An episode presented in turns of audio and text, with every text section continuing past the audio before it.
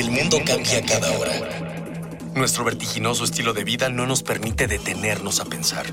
Compramos, rentamos, vendemos, consumimos. Todo lo que hacemos o dejamos de hacer tiene consecuencias para el mundo. ¿Cómo enfrentar los grandes retos de nuestra época? ¿Cómo reducir nuestro impacto en el ambiente? El Programa Universitario del Medio Ambiente Puma y Radio UNAM presentan Ambiente Puma.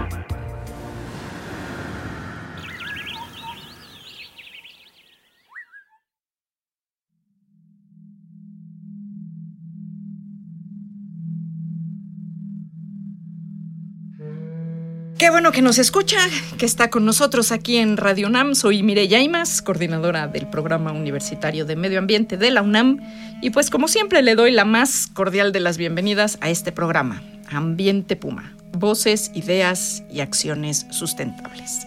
Y como dejamos pendiente en la sesión anterior de este programa, pues estamos charlando aquí sobre Xochimilco, Milpalta, Tláhuac, esta zona patrimonial de México y del mundo, importante zona lacustre del sur de nuestra ciudad. Y para platicar de este tema están con nosotros, nuevamente en cabina, el antropólogo Gustavo Cabrera. ¿Qué tal? Gustavo, muchísimas gracias, por estar aquí nuevamente. Y el biólogo Rubén Rojas. Gracias, Miri. Rubén. Pues ellos son respectivamente el coordinador general y el director de Planeación Institucional y Desarrollo Territorial de la Autoridad de la Zona Patrimonio Mundial Natural y Cultural de la Humanidad en Xochimilco, Tláhuac y Milpa Alta. Y bueno, antes de platicar con nuestros invitados y como ya es costumbre en este programa, vamos a escuchar las voces de los jóvenes de esta casa de estudios. ¿Cuáles crees que son los problemas más graves a los que se enfrenta Xochimilco? La contaminación es muy grave, ¿no? Y puede llegar a afectar a gran parte de la población y bueno, todo esto influye en el ordenamiento territorial también, ¿no? Para que se pueda preservar el hábitat de Xochimilco, yo digo que debe de haber un apoyo gubernamental de urgencia porque se enfoca mucho el, las inversiones a los, a los gastos públicos como construcciones del metro u otros medios de transporte. Pero los hábitats culturales como Xochimilco u otras áreas verdes no han sido tomados en cuenta así al 100%. Bueno, considero yo que no solo la basura, sino, por ejemplo, la, la fauna que no es de ahí, como la carpa y la tilapia, y también este, el agua sucia que tiran en los canales, tanto las personas que viven ahí como las plantas de tratamiento que no este, que vierten el agua sin el tratamiento adecuado, vamos, y contaminan más en vez de mejorar el problema. ¿Sabes qué es y por qué es importante el ajolote? Sí conozco el ajolote, es muy importante por las razones de, tradicionales que se conocen, ¿no? La regeneración, que es era utilizado para medicamentos. No, la verdad desconozco las especies que habitan en, en Xochimilco. Sí, conozco al ajolote. Es un animal muy bonito y considero que es importante mm, por una cuestión cultural en México y porque aparte es una especie endémica de la ciudad. Aparte de todos los beneficios que han logrado identificar en él para las personas, puesto que se sabe que es un animal que regenera los miembros de su cuerpo, entonces están haciendo muchos estudios en tejido cardíaco y tejido nervioso. Digo, la verdad, me parece muy interesante la, opinión de las y los jóvenes de esta casa de estudios, unos muy enterados, muy, muy conocedores de la situación, lo cual pues siempre es bueno. Prácticamente todos los citadinos hemos visitado en alguna ocasión Xochimilco y nos hemos subido a una trajinera y no tenemos realmente idea de la magnitud, de cómo está distribuida esta eh, todavía zona lacustre, ¿no? Y de lo que queda conservado. Eh, vemos un pedacito realmente, ¿no? Sí, una, pequeña superficie. Adelante, Rubén, perdón. ¿Qué es lo que no vemos, Rubén? Los, los de a pie común, digamos. Bueno, pues mira, nosotros nos hemos enfocado muchísimo ahorita en trabajar con la gente, principalmente dándole este, su importancia a cada tema, ¿no? La parte cultural, la parte, la parte natural. Y lo que no vemos cuando solamente viajamos en las trajineras, pues es todo este sistema productivo chinampero, que no solamente es la chinampa per se. Me gustaría un poco explicarte que la chinampa surge como una tecnología prehispánica, ¿no? este, a base de vegetación y lodo que sacaban del fango para producir fuera de tierra, en un islote, ¿no? dentro de lo que eran los lagos. Y además son altamente productivas. Altísimas, o, sea, por unidad de. Pueden tener hasta seis ciclos productivos en un solo año. eh, a nivel mundial, aparte de que es un sistema único, es de los más productivos. Entonces, toda esta construcción de la chinampería, la producción, pues engloba otros temas que tienen más, más que ver con la parte cultural, religiosa, social, económica, ¿no? No solamente natural. Eso es la identidad del territorio, ¿no? que se compone no solo de lo biológico, sino también de lo humano. De lo humano. exactamente, y eso es lo que no vemos cuando vamos a, viajar en las trajineras, ¿no? Todo este, todo este complejo, todo este sistema que conjuntamente está haciendo de, toda la zona lacustre pues todo un sistema, todo un ecosistema. Eh, bueno, parte... como, le llamamos ahora, ¿no? Un socio ecosistema. Exacto, exactamente, ¿no? Es de los pocos ecosistemas donde el ser humano intervino y se acopló, se adaptó perfectamente sin alterar, al grado de que hasta hace algunos años, antes de que la mancha urbana creciera tan fuertemente, la biodiversidad es altísima, ¿no? Es más de 200 especies de aves, de las cuales 90 son migratorias, especies endémicas que todavía existen en, en el sitio. Entonces, eso es lo que no vemos. Pues no, cuando vamos a ir de trajineras, no, pero tampoco cuando vamos a comprar flores ni a comprar tierra. Y a eso vamos a regresar, pero recuerde usted que estamos recibiendo sus comentarios y dudas a través de Twitter en arroba pumambienteunam, en el Face en Programa Universitario Medio Ambiente, en nuestro correo electrónico info arroba puma.unam.mx. Y por supuesto, y como siempre, nos interesa muchísimo sus comentarios, sus sugerencias, porque recuerde usted que este espacio lo construimos entre todas y todos. Y bueno, vamos a escuchar la siguiente cápsula que hemos preparado que lleva por título El Axolotl, alias el ajolote.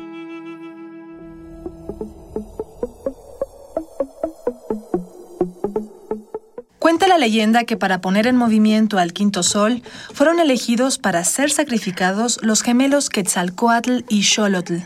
Este último, temeroso de la muerte, para librar el sacrificio, se ocultó en el agua, en donde cambió de piel y se transformó en un ajolote.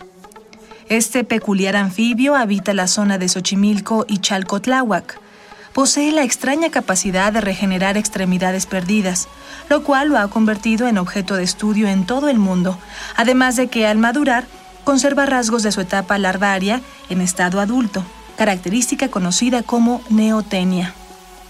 La situación de nuestro vecino chilango es delicada, pues las políticas de urbanización han impactado de manera negativa la zona lacustre de la ciudad, disminuyendo su hábitat y afectando la calidad del agua en los canales.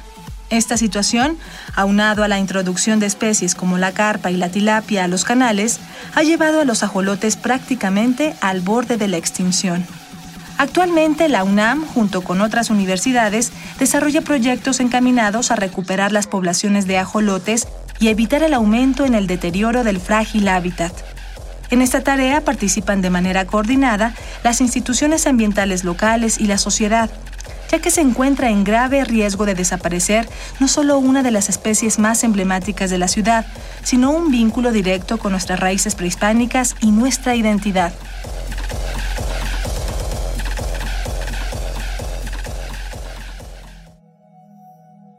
Y bueno, regresamos con nuestros invitados, Rubén y Gustavo, de la zona patrimonial de eh, Xochimilco, Milpalta y Tláhuac. ¿Qué, ¿Qué pasa con el ajolote?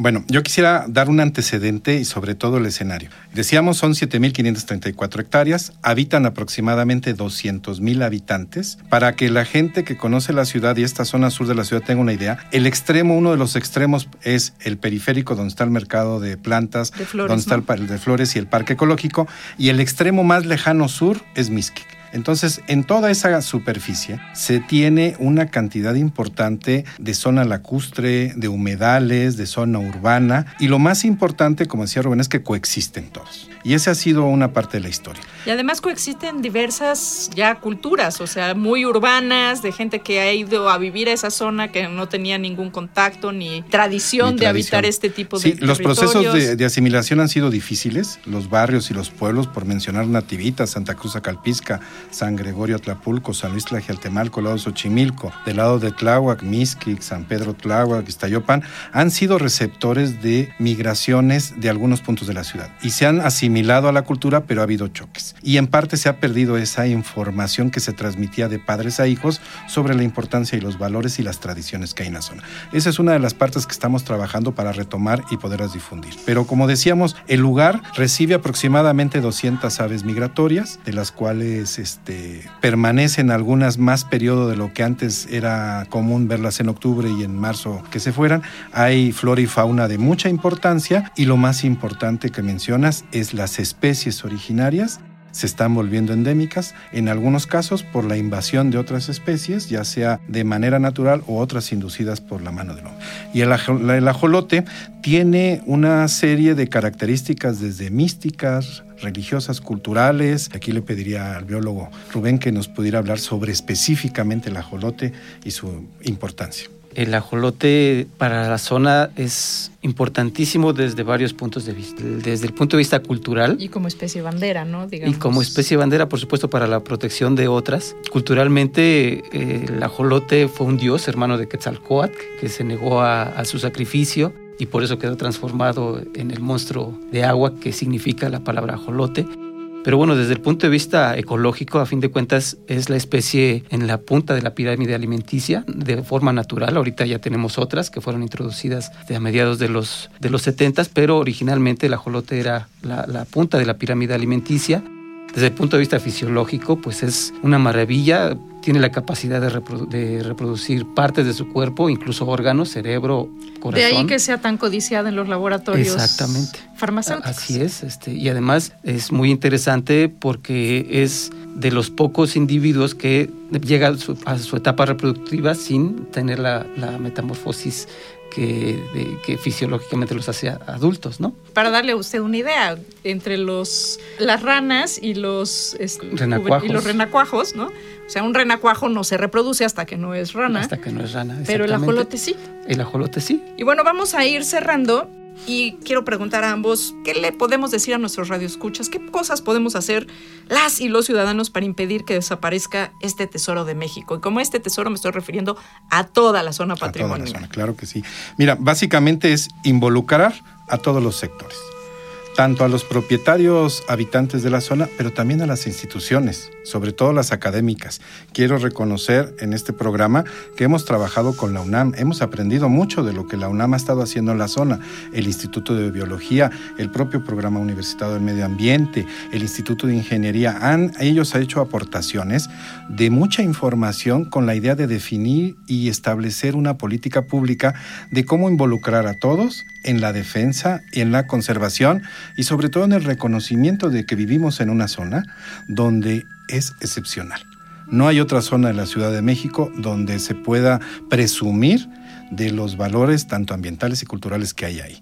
Y segundo, hacer conciencia. La gente que visita Xochimilco turísticamente está visitando solamente un 10% de lo que es toda la zona. Es mucho más allá de la trajinera, es mucho más allá de los embarcaderos. Eso es, pues eso es lo que necesitamos y yo sumaría mi voz a decir pues más educación, educación y mucha más educación. Y bueno, vamos a cerrar con una sección que, que tenemos ya tradición y con la que cerramos todos nuestros programas y le preguntamos a nuestros invitados que en una oración me digan por qué no hay pretexto para apoyar las acciones por el rescate de Xochimilco. Quiero a mi ciudad y la quiero conservar. Rubén. Xochimilco es rescatable y la zona patrimonio también. Pues eso es. Bueno, pues agradezco nuevamente la presencia de ustedes dos aquí, Gustavo. Rubén. Muchas gracias. Gracias. Ellos son eh, los responsables de la zona de Patrimonio Mundial Natural y Cultural de la Humanidad en Xochimilco, Tláhuac y Milpalta. Y como siempre, pues agradezco la presencia en los controles y en la producción a Miguel Alvarado, así como en la investigación, sondeos e invitados a Jorge Castellanos, Itzel Aguista, perdón, Aguilar, Cristian Barroso, Daniel Serna y Dalia Ayala, todos ellos del equipo de Educación Ambiental y Comunicación del Puma. Esto fue una coproducción de Radio UNAM y el Programa Universitario de Medio Ambiente con el apoyo de la Dirección General de Divulgación de la Ciencia. Y a usted, que nos escucha, le invitamos a seguir reuniendo ideas, voces y acciones sustentables aquí en Ambiente Puma.